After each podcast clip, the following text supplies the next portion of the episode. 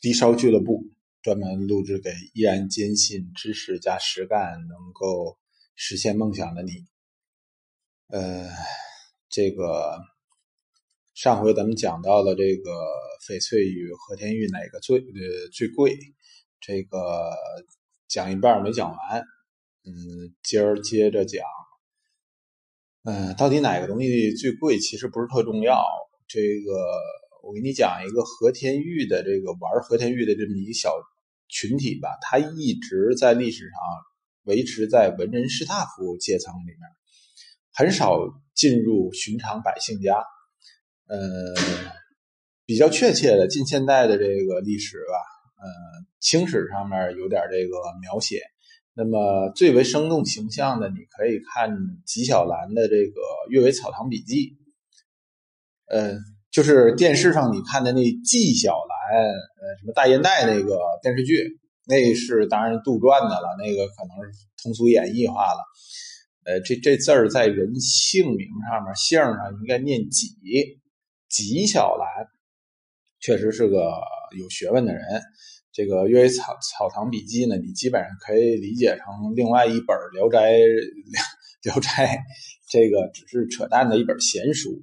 但是呢，由于这纪晓岚同志曾经犯点错误，不招皇上待见啊，给呃下放到新疆去参加过劳动，那么他就记述了一些在新疆的见闻，其中提到了他看见和田玉，嗯，籽儿玉这个开采的这个呃当时的这个状况，大概是到了秋后，这个山上啊，那雪山上面的雪已经冻上了。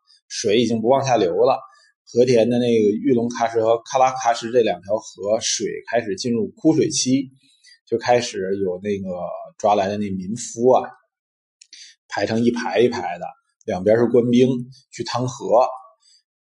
哎呦，这一提趟河，我后脑仁疼。这个我曾经啊，这也是我比较骄傲的一点了。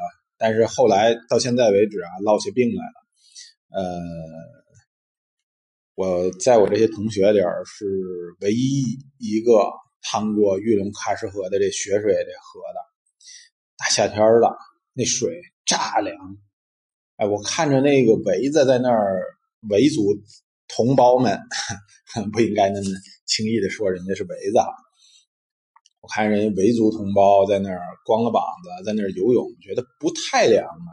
眼瞅着对过有一个这个老大爷，呃，挖着石头了，挖着籽儿玉了，我也也就豁出去了。我把鞋和袜一扒，学着电视里的样子准备趟河，结果这脚一沾水，呲楞一下子，那冷啊，那凉啊，一直从后脚跟扎到后脑勺，疼，生疼。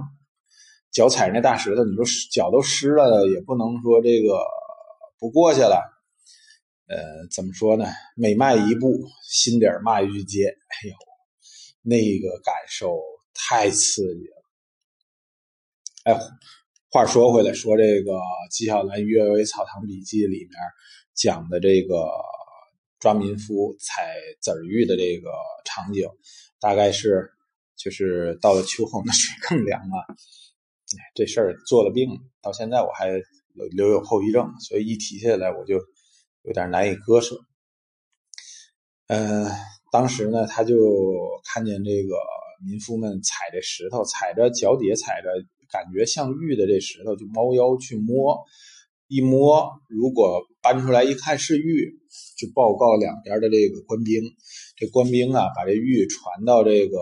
岸上传到岸上以后呢，官兵们把这个玉石要踏片，踏片以后要上秤，在这个秤上面一称，然后在这个踏片边上就写上，呃，金十道和田籽玉，比如说青灰色或者说是油脂白玉一块儿，呃，几斤几两几钱，这是旁边踏片，呃，要把这东西封存好了，呃，供奉到内务府造办处。让供供奉给皇上去用，而这个东西最好的肯定他老人家留下来了，而这个等而下之的吧，偶尔这皇上，呃，再赐给他比较喜欢的大臣。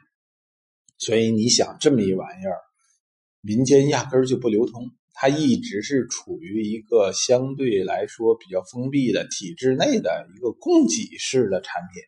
所以，嗯，人民群众啊，对和田玉的热爱，到现在为止也没有广泛到呃像翡翠那么广。翡翠呢，相对来说，由于它没有这个政府管控。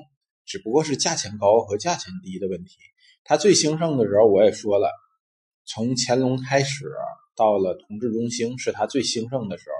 这个时候，你如果了解中国历史的话，你还会发现呢，那个时候正好是中国的工商业高度发达的时候，很多这商人他开始有了社会地位，有了金钱，逐渐的开始，呃，也要装点门面，装点自己，所以他们大量的买。翡翠制品，到现在为止，翡翠的商业氛围更浓。和田玉领域里面呢，学术氛围相对来说更浓一点。呃，没有谁好谁坏之分，就看你喜欢哪种东西了，而你的形象气质又适合哪种东西。好的，嗯，咱们今儿先讲到这块儿。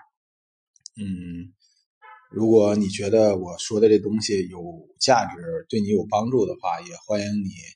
这个加微信公众号也好，或者是把我这段语音，呃，转发到你的朋友圈，呃，谢谢你对我的支持和鼓励，再见。